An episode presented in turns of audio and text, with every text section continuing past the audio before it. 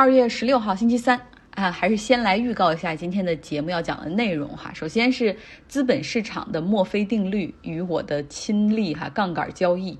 第二个呢是美国股市强力反弹的原因。第三个是施罗德为什么已经成为德国以及欧盟的尴尬。呃，最后呢会讲一下土耳其英文名字更改的原因。还是那句话，如果你在喜马拉雅、小宇宙或者苹果的播客上面，你发现没有能够听到所有的内容的话，你知道去哪里找到完整版？OK。OK，来先讲一下哈。我之前记得之前有一期分享过，就是你应该所知道的定律和效应，其中有一个是墨菲定律，也就是一片面包，如果它掉地上了，那永远是涂黄油的那一面会着地，就是你最不想看到的事情会发生。我发现我最近在资本市场上的操作哈，就是在墨菲定律是频频出现。比如说，如果我没有进行操作的，然后我所给出的预期总是能够应验。但如果我一掏钱跟进的，必然赔掉。大家还记得吗？我之前说这个啊，网飞 Netflix 比较弱，可以关注一下它的财报，可能会出现大跌。然后我完全没有操作，结果它那个四季度财报公布的时候跌了超过百分之二十啊。Facebook 也大概是同理，它财报不不及预期，然后当天也是狠狠的下跌。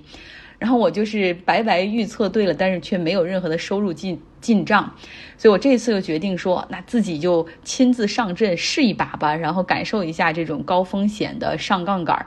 然后我瞄准的这个标的是英伟达这个芯片，它呢会在二月十六号公布财报。市场之前对它的预期已经是非常非常充分了，就是增长啊什么的都给的很高。我就有一种感觉，就是英伟达它可能会低于预期，然后市场会闪崩一下。研究一段时间之后，我决定用期权这个工具买入。入了看跌期权，三月份到期的，觉得它会跌到二百美元以下，然后投入了大概两百七十美元左右。最坏的情况就是全部赔光，最好的就是可以赚十倍甚至更多哈。那期间的英伟达真的有几次出现了跌百分之五、跌百分之七，然后你会看到真的是。加上杠杆的这种期权交易，会让会让账户里的市值增长秒杀所有的其他的这种普通股票的交易。当然，反之也是一样的，因为期限时间很短，所以这种东西也叫做末日期权。它要承受股票价格的波动，也要有时间的耗损。所以，当英伟达一旦强力反弹的时候，它甚至一天可以跌去百分之七十，甚至更多。眼看明天哈，英伟达就会在盘后公布它的财报，然后市场上的买入情绪非常的高涨，像今天英伟达涨了将近百分之十，大概是预期它的这个交付量、销售数据以及创新研发又会再次的超过市场预期。然后我当时就在想，哎，今天我完全可以超级割肉哈，卖掉，然后不不必去等待这个最终期权清零的这个过程。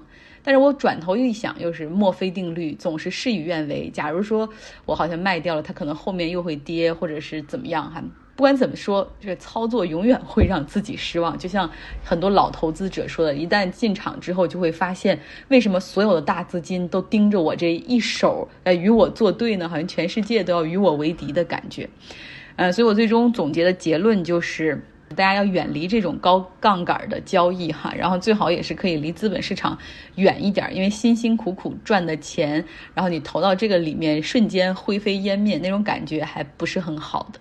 呃，然后又想起我们之前看那本书里面所说的，说在这个资本市场上交易的就只有两种人，第一种是职业赌徒，第二种是鲁莽的投机者。OK，来看看今天美国三大股指强势反弹哈，像纳斯达克反弹超过百分之二，道琼斯反弹超过百分之一点二，标普反弹超过百分之一点八，标普反弹超过百分之一点五。那原油价格就是一下子就跌了百分之四哈，那背后的动力到底是什么呢？你一看这个华尔街今天炒作的这个点，就是俄罗斯即将撤兵。《华尔街日报》头条的新闻都是俄罗斯即将从乌克兰边境撤走一些兵力，来缓解紧张的局势。最后，我们来到土耳其，土耳其的英文名字哈改名了，过去是 Turkey T U R K E Y，那现在它改成为 Turkiya，T U R K I Y E，而且这个 U 其实就像我们中文那个 U 上面就是 U 还有两点儿。呃，一个国家它如果是非英语的国家的话，它有一个英文名字，就像我们中国英文名字是 China，日本英文名字是 Japan，希腊英文名字是 Greece。这些名字叫起来慢慢就习惯了，想改的话实际上是挺费劲的。首先要去联合国进行报备和注册，然后你想啊，这个里面要把，然后要让所有的国际组织都对土耳其的这个英文名字进行一个更名，然后你更要在国内和国外范围内进行大规模的 campaign 哈，就是做那种广告宣传片也好，然后去灌输你的这个新的英文名字。那目前呢，我一搜哈，土耳其的国内的一些官方媒体，包括它的通讯社、它的国家电视台，还有报纸，都开始从去年十二月份就用这个新的英文单词儿叫 Turkey 啊来称呼土耳其了。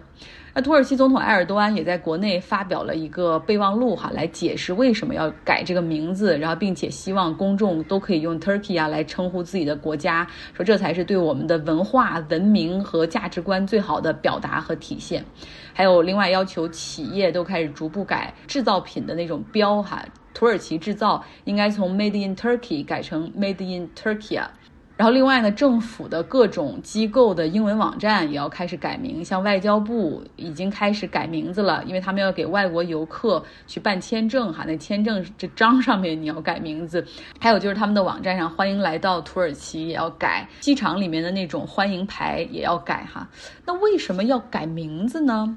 呃，主要是有这么几个原因哈。过去大家叫的土耳其的英文名字 Turkey，T U R K E Y，它呢是和英文的这个火鸡是同名 Turkey，就感觉土耳其人总是在别人的餐桌上的感觉。另外，这个 Turkey 根据呃 Cambridge 剑桥的那个英文字典里面还有一个。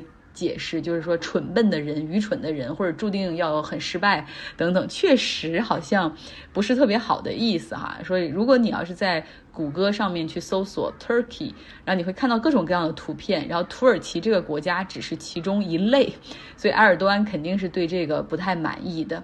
土耳其这个 Turkey 这个英文名字的确立是从一七一九年开始的，当时呢是英国人给他们确立的哈。一个国家改他们的英文名字，呃，是并不罕见的。像缅甸，它最一开始的英文名字叫 Burma。